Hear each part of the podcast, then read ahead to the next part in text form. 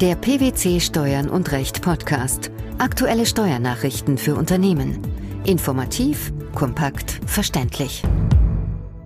Herzlich willkommen zur 114. Ausgabe unseres Steuern und Recht Podcasts, den PwC Steuernachrichten zum Hören. In dieser Ausgabe beschäftigen wir uns mit folgenden Themen. Gemeindesteuern. Tourismusabgaben verstoßen nicht gegen Verfassungsrecht.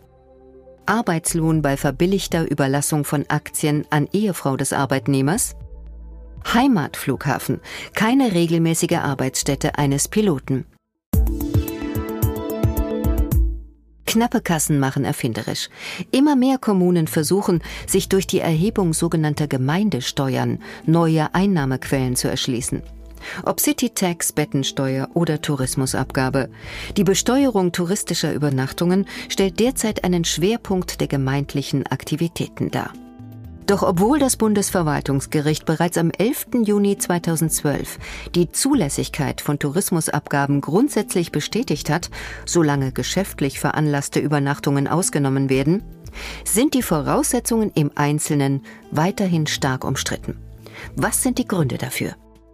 In Bremen und Hamburg waren Übernachtungsbetriebe jüngst gegen ihre Steuerbescheide vorgegangen und hatten auf Grundlage inhaltsgleicher Fachgutachten die Verfassungswidrigkeit der Abgaben geltend gemacht.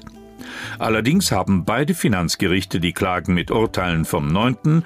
bzw. vom 16. April 2014 zurückgewiesen. Dennoch ist in der Praxis vieles noch ungeklärt. Anhand welcher Beispiele lässt sich das aufzeigen? Etwa daran, dass Beherbergungsunternehmen in Hamburg und Bremen als zulässige Steuerschuldner angesehen werden, während das Oberverwaltungsgericht Nordrhein-Westfalen allein den Beherbergungsgast als möglichen Schuldner der Tourismusabgabe ansieht. Die Finanzgerichte bestätigten zunächst, dass die Kommunen gemäß den einschlägigen Regelungen im Grundgesetz über die Gesetzgebungskompetenz für Tourismusabgaben verfügen. Angesichts erheblicher Unterschiede der relevanten Steuermerkmale scheitere die Gesetzgebungskompetenz insbesondere auch nicht an einer Gleichartigkeit von Tourismusabgabe und Umsatzsteuer. Wieso herrscht trotzdem Unzufriedenheit? Weil die Gerichte auch eine Verletzung der Berufsfreiheit verneint haben. Zwar sei das Sammeln von Informationen über die Gäste und das Abführen der Steuer für die Beherbergungsbetriebe mit einigem Organisationsaufwand verbunden. Der Eingriff in die Berufsfreiheit sei aber durch den Zweck, kommunale Einnahmen zu sichern, gerechtfertigt.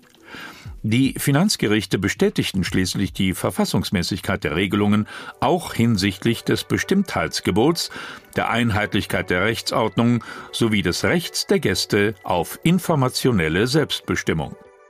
Was bedeuten die richterlichen Aussagen für die Verwaltungspraxis?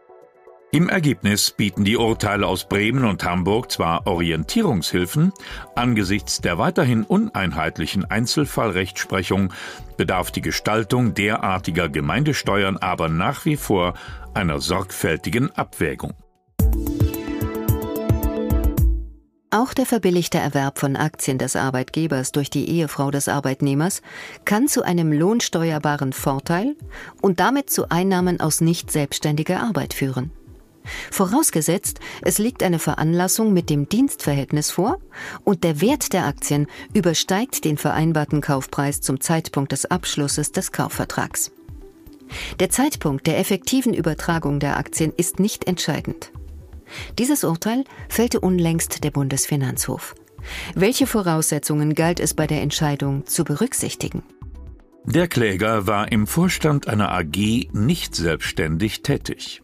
Der Hauptaktionär und Vorstandsvorsitzende der AG hatte im Streitjahr und im darauffolgenden Jahr Aktien der AG aus seinem Privatvermögen zum Nennwert an Mitarbeiter, ehemalige Mitarbeiter, deren Angehörige, Gesellschafter sowie an Geschäftsfreunde veräußert, so auch an die Ehefrau des Klägers. Zwar kann auch die verbilligte Überlassung von Aktien durch den Hauptaktionär einer AG an die Ehefrau eines Arbeitnehmers der AG zu Arbeitslohn führen, wenn nämlich der Vorteil für die Arbeitsleistung gewährt wird.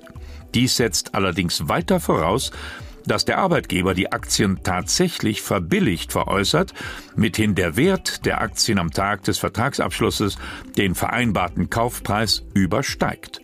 Diese Fakten waren jedoch hier nicht endgültig klar. Das Finanzgericht hatte zunächst, unrichtigerweise wie der Bundesfinanzhof befand, den Entlohnungscharakter des Aktienerwerbs durch die Ehefrau des Klägers allein daran festgemacht, dass andere Gründe als der bestehende Anstellungsvertrag zwischen der AG und dem Kläger für diese besondere Zuwendung nicht ersichtlich seien. Welche Einschätzung vertrat der Bundesfinanzhof in der weiterhin entscheidenden Frage, ob die Aktien verbilligt erworben wurden?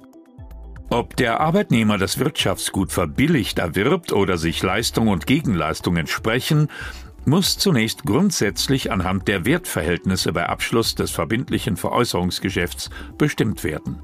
Der Zeitpunkt des Zuflusses bzw. der Übertragung der erworbenen Aktien, also die Erlangung der wirtschaftlichen Verfügungsmacht, ist für die Frage, ob und in welcher Höhe ein verbilligter Erwerb von Wirtschaftsgütern vorliegt, unbeachtlich.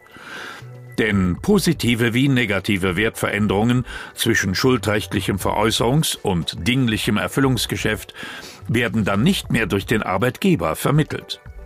Das Finanzgericht wird im Übrigen im zweiten Rechtsgang auch noch den Veranlassungszusammenhang der Aktienüberlassung mit dem Dienstverhältnis des Klägers, also den Anlass und die Begleitumstände detailliert prüfen müssen.